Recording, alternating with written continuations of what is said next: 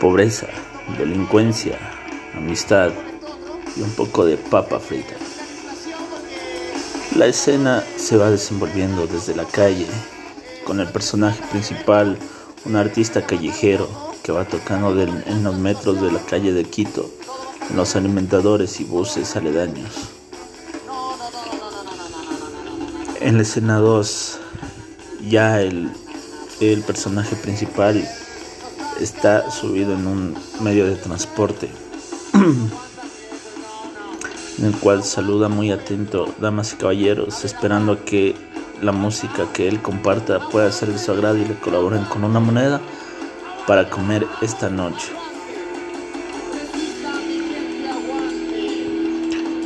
De en una plano, en un segundo plano aparece el personaje principal ya abriendo set de, sus músicas en el bus, en el cual abre la, el set con una presentación de reflexiones de la autoría de Esto es eso, unos cantantes ecuatorianos quiteños.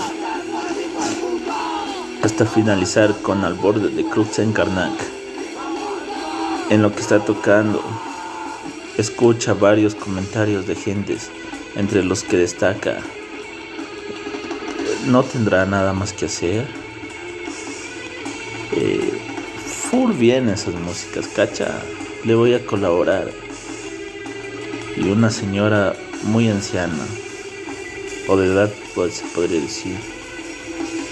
No le dé, le dice a, la, a la, persona de al lado. No le dé, después se gastan en el vicio. Guambra, fiero, vago, trompudo. En una escena 3, ya en el centro de Quito, se encuentra con vendedores de cigarros, coquetas, turrones, caumales, limpiabotas y demás artistas callejeros y todo lo que está relacionado el mundo de la calle y la pobreza. Mediante un sonido ambientalista de calle, empieza una conversación con coloquial, hablando coloquialmente con los compañeros en el que van exponiendo sus ideas de cómo les fue en el día, un poco de, de habladuría local, hasta que llegan a un punto en el que se, se despiden y dicen caer en la, en la picantería el puente del Huambra, el ejido. Posteriormente asoma un, un metropolitano, el cual con abuso de poder y como está con abuso de poder y como es naturalmente con una persona pobre de bajos recursos, va pateándole, no, va de un manotazo, botándole toda la venta abajo del chico, en el, cual, se denota la rabia y la indignación del compañero el cual amistoso le ofrece a recoger sus cosas y le dice que si es la vida, mi hijo en la calle, si es la vida. Para el pobre no hay justicia, pero para los ricos hay lo que sea.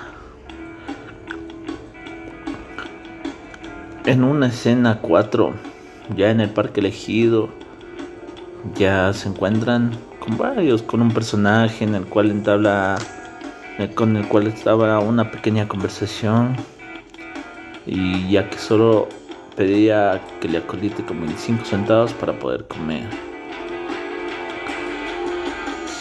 En una escena 5 vemos las cosas un poco más densas y se encuentran con dos ladrones. El personaje principal se ve envuelto en un atraco en el cual su sapienza, sabiduría criolla y la calle que uno tiene le ayudan a salir de este problema, en el cual les acolita con unos cuantos sueltos que hizo en el día y un poco de marihuana que tenía en sus bolsillos. Y gracias a eso y un poco de labia, se logra zafar de aquel problema tan mayúsculo que podría, que pudo haber ocasionado un desenlace mucho peor.